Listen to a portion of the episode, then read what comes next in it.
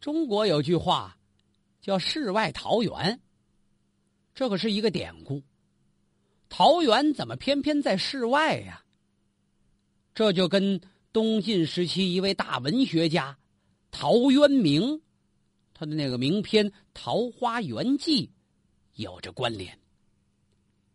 在南北朝时期，晋宋时代，正当文坛上盛行着雕琢奇丽的形式主义文风的时候，突然出现了一位。极具现实主义风格的诗人，这位就是陶渊明。陶渊明在他身后留下了一百二十多首诗，这些诗大多在描写田园的悠闲生活，所以后人称之为田园诗人。陶渊明字叫元亮，号叫五柳先生。他晚年。改名为钱，所以人们叫他陶钱陶渊明。哪儿的人呢？浔阳郡柴桑县，在今天江西九江那一带。他可是显赫一时的东晋名士，祖上有能人。祖上能人是哪位啊？就是东晋的那位大司马、荆州刺史兼江州刺史陶侃。论着辈分。他是陶侃的曾孙。陶侃，您要听过前面的书，您能记得，就是那运屁翁、搬砖那位，在东晋初年帮着除去王敦叛乱的那位大将军。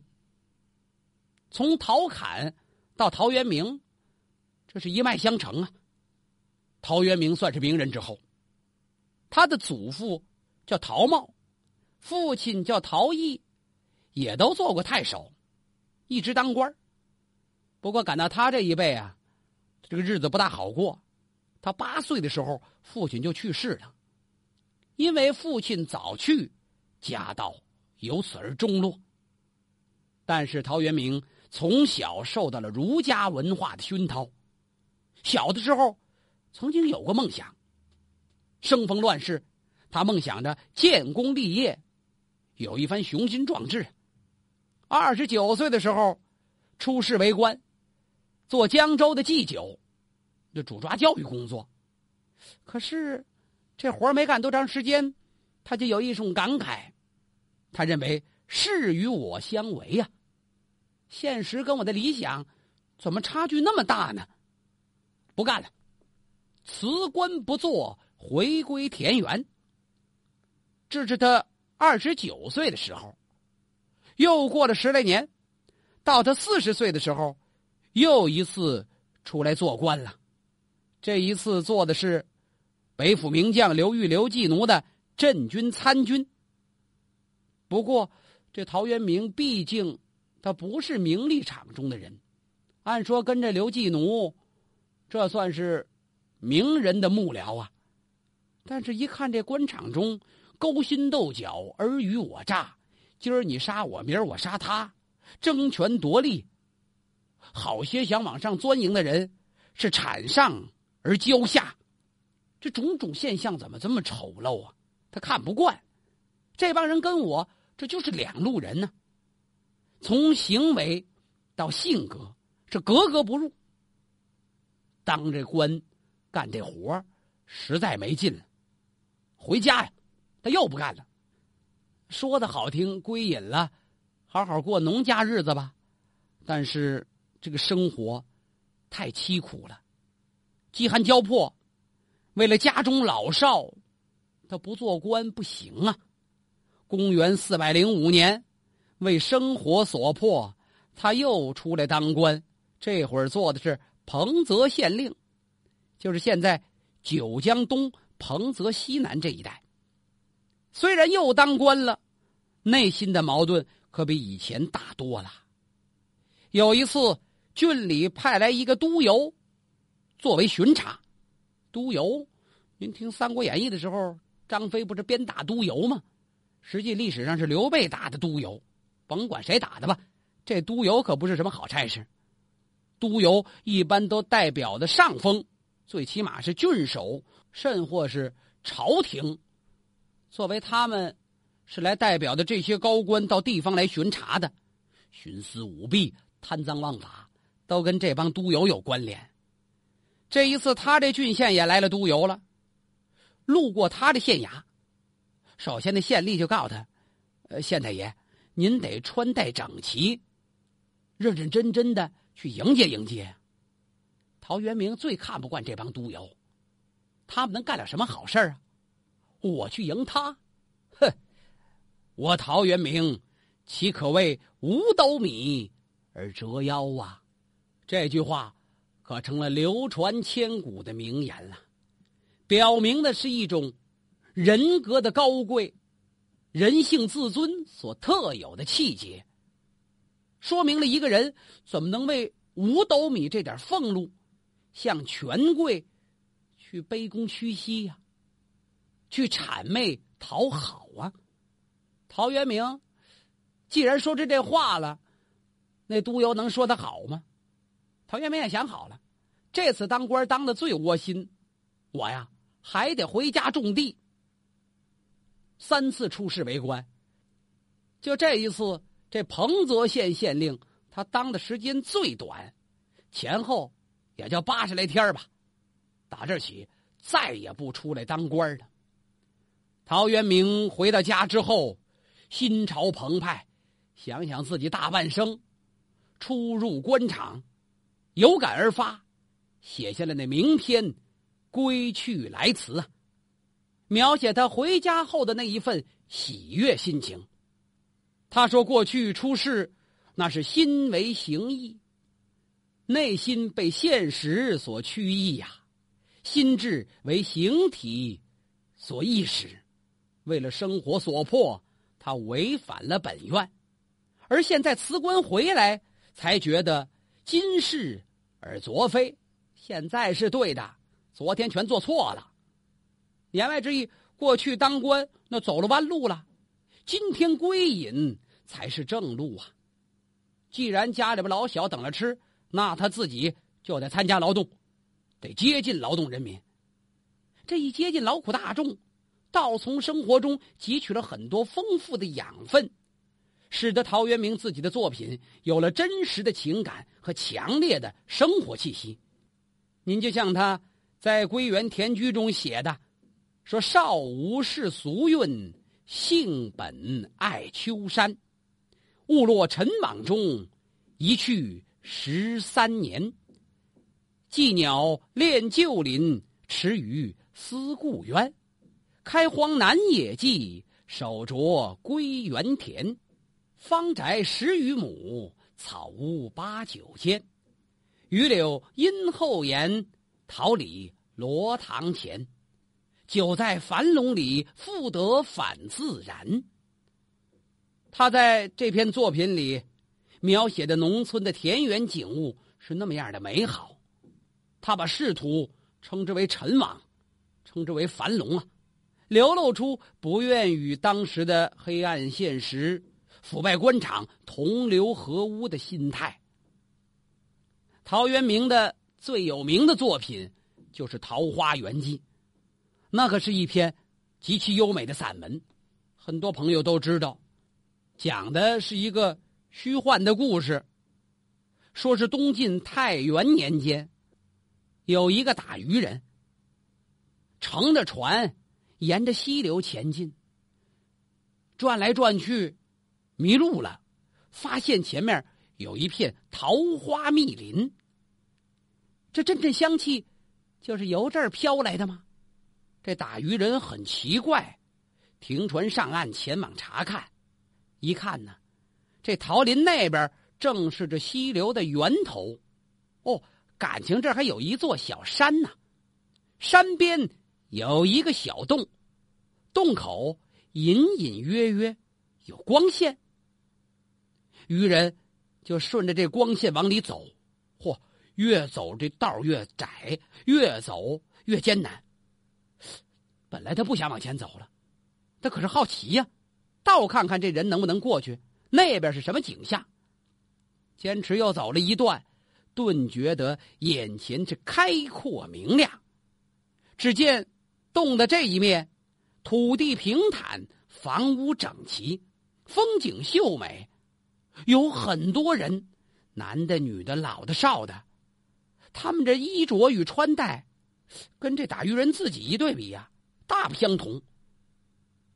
看着这有点奇装异服的感觉，不过看着他们的笑容，其乐融融，是安适自得呀。哎，这地儿人活得这么松心呢？这捕鱼人还纳闷呢。你们知道外边什么样吗？妻离子散，家败人亡，有的是。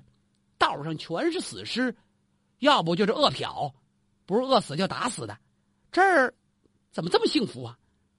这些人看见来了捕鱼人，也很好奇。你打哪来的？捕鱼人回头指指，就在那洞里边，我钻出来的。哦，来来来，坐着聊聊吧。当地的头人把他请到家中，大概算村长吧。好些人都奔这村长家里，这村长热情好客，大排酒宴，山珍海味吗？那倒没有，都是一些农家饭菜。不过这渔人很喜欢吃，还真饿了。这院子里边都坐不开了。呼呼噜噜来了好些人，都要看看远路而来的外地客人，互问有无啊，杀鸡的、烫酒的、端菜的、聊天的，渔人受到了热情接待。跟这些人在谈话之中，他知道，这些人的先人都是为了躲避秦时的战乱。哪个秦呢？渔人纳闷现在外边就有个秦国，不是那秦国。躲避那秦始皇那秦，嚯，这么一倒可有好几百年了。那你们是躲到这儿多久了？反正无知秦汉，其之未尽呢。现在外边怎么样？我们不知道。世世代代就在这儿繁衍生息，我们也没出去过，也没找到出去的路。哎呦，愚人就把自己在外面所知所见都跟他们讲了，一待呀，待了好些日子。怎么不走呢？人家不让走啊！张家请完，李家请，李家请完了，王家请，挨个转，几乎把这村里的大户人家都转遍了。渔人说：“我是得走，下回我再回来呗。家里还等我信儿，不知死活呢。”这些人通情达理，有村中老少在村长的带领下，又把他送到那山洞边上。那你经常回来啊，我们还热情招待你呢。多谢多谢，这打鱼的回去了。他顺着洞往外走，在回来的路上，打鱼人很心细，因为这是迷路到了这儿的。正因如此，他要多做一些标志啊，哪拐弯哪块有什么景象，他都留下标记。赶等到回到家，他不是武陵人吗？就奔了武陵郡了，去拜见武陵郡的太守。武陵郡太守心想：一打渔人找我有什么事儿啊？见着西洋景了，那年没这词儿，反正就看见新鲜事儿了吧？怎么怎么回事？碰见什么样一群人？他们打秦始皇那年就跑出来了，就在那桃花源里住着呢，是吗？太守也很感兴趣。那过去的文人都讲究游山逛水，我也经常在武陵这一带转悠，我怎么就没碰上啊？走吧，咱们能找着吗？我留了标记了，走吧。这打鱼人带路，往回去去找，好嘛？再找，那标记都没了，什么水啊？哪个山呢？什么桃林呢？全然不见。打这儿起，谁也再不知道这桃花源究竟在何处了。当然，这是陶渊明编的这么一个故事，用美丽的散文把它记述出来。今天看来，这描写的是一个乌托邦式的理想社会。他跟现实社会中尔虞我诈、勾心斗角、争名夺利、动荡不安，这都有着鲜明的对比。诗人对这个理想社会的向往，实际表达了他的一种真实的心境，那就是对现实社会强烈的不满呢。陶渊明是一个真正的隐士，从他的作品中，我们能解读。他心灵深处的那种渴望，他在著名的诗篇《饮酒》中曾经有这么一首，说：“结庐在人境，而无车马喧。”说我盖房子就在闹市区，但是呢，我耳朵里听不见外边车来车往、人喊马嘶的喧闹。这怎么回事呢？有人就问他：“问君何能尔？”我的回答是：“心远地自偏。”朋友好奇：“这么乱，你愣不嫌吵？”他说：“对了，我的心境高远，所以我住这个地方就无所谓了。这倒是一个很朴素的辩证法。正因如此，我这生活过得才有情趣啊！说采菊东篱下，悠然见南山呢。你看，我就在那个东边那篱笆墙底下，我在那侍弄那菊花，一回头，我看见山了。山中景色多美呀！山气日夕佳，飞鸟相与还。此时正赶上对对飞鸟，大概是飞累了吧，一对儿一对儿结伴而回。心中有真意，欲辨已忘言。我现在有点感悟，但是不知怎么来表达了。就是这一番。对大自然的钟爱，对平民生活的领悟，给了他的诗作增添了一种亲切、真实的情感色彩。所以，有人称他为田园诗人呢。在魏晋南北朝时期，中国的诗坛上产生过两大新的诗歌品种，一个是山水诗，一个是田园诗。山水诗是南宋、刘宋时期谢灵运开创的，这个咱们在后文书还会讲到。而田园诗呢，就是东晋的这位陶渊明首创。谢灵运怎么开辟的山水诗？因为他喜欢旅游啊，他很善于用清新细致的语言描写山水的景色。这陶渊明恰恰跟他相反，他平淡质朴。为人们打开的是田园民居的静谧的意境，这种浓厚的生活情趣，令人流连忘返呐。这两种诗一动一静，相映成趣，为后世首开先河呀。要这么说来，陶渊明这日子过得应该挺幸福啊，挺舒心呐。其实苦着呢。您想，他这大半生。为生活所迫，几次误入尘网，被迫走进樊笼。那要没有相当重的生活负担，他何至于违背本性去做自己不愿意做的事啊？那就是家庭压力太大了，到最后自个儿亲自都参加劳动呢。即便是这样，这日子过得怎么样啊？您说可能是过得不错，要不怎么有心思写诗啊？舞文弄墨，那得有闲情雅趣。要说书人看来，这更是陶渊明先生自己一种对生活超脱的路途跟方法，这是一个特殊的途径。史料记载，陶渊明的儿女中有好些都是痴呆儿。后来有人研究，这大概跟这陶渊明陶先生大量饮酒有关。怎么那么大酒量啊？想必是生活的压力、现实的压抑，造成了他一种难以言表的苦闷，所以他要借酒浇愁。呃，有些后世的医学专家说，就这酒影响到了他的后代，这生活过得能轻松吗？那陶渊明是主力了，主要劳动力是他，儿女们呢，能干活的就跟着一块干活。那好几个不能干活的，就得他供养着。哪有钱上学呀？读不起书啊！好在陶渊明自己能教导孩子们。他对生活是乐观的，尽管这份乐观中存在着对现实的不满，他的心灵深处有苦痛，有压抑，有一种悲伤，但是他对孩子给予希望，甭管孩子智商怎么样。他要给他们树立一个好的习惯，教他们读书认字。最为难能可贵的，就是对生活细节要处处留神呐。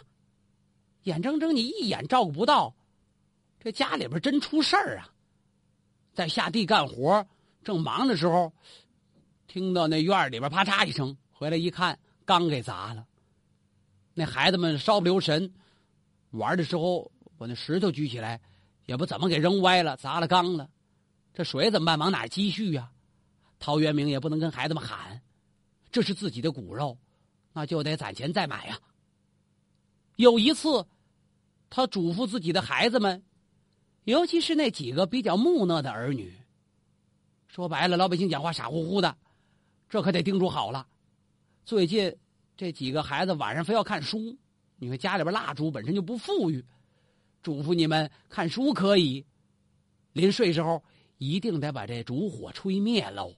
啊，都答应了，放心吧，爹，您睡吧。陶渊明回去休息了。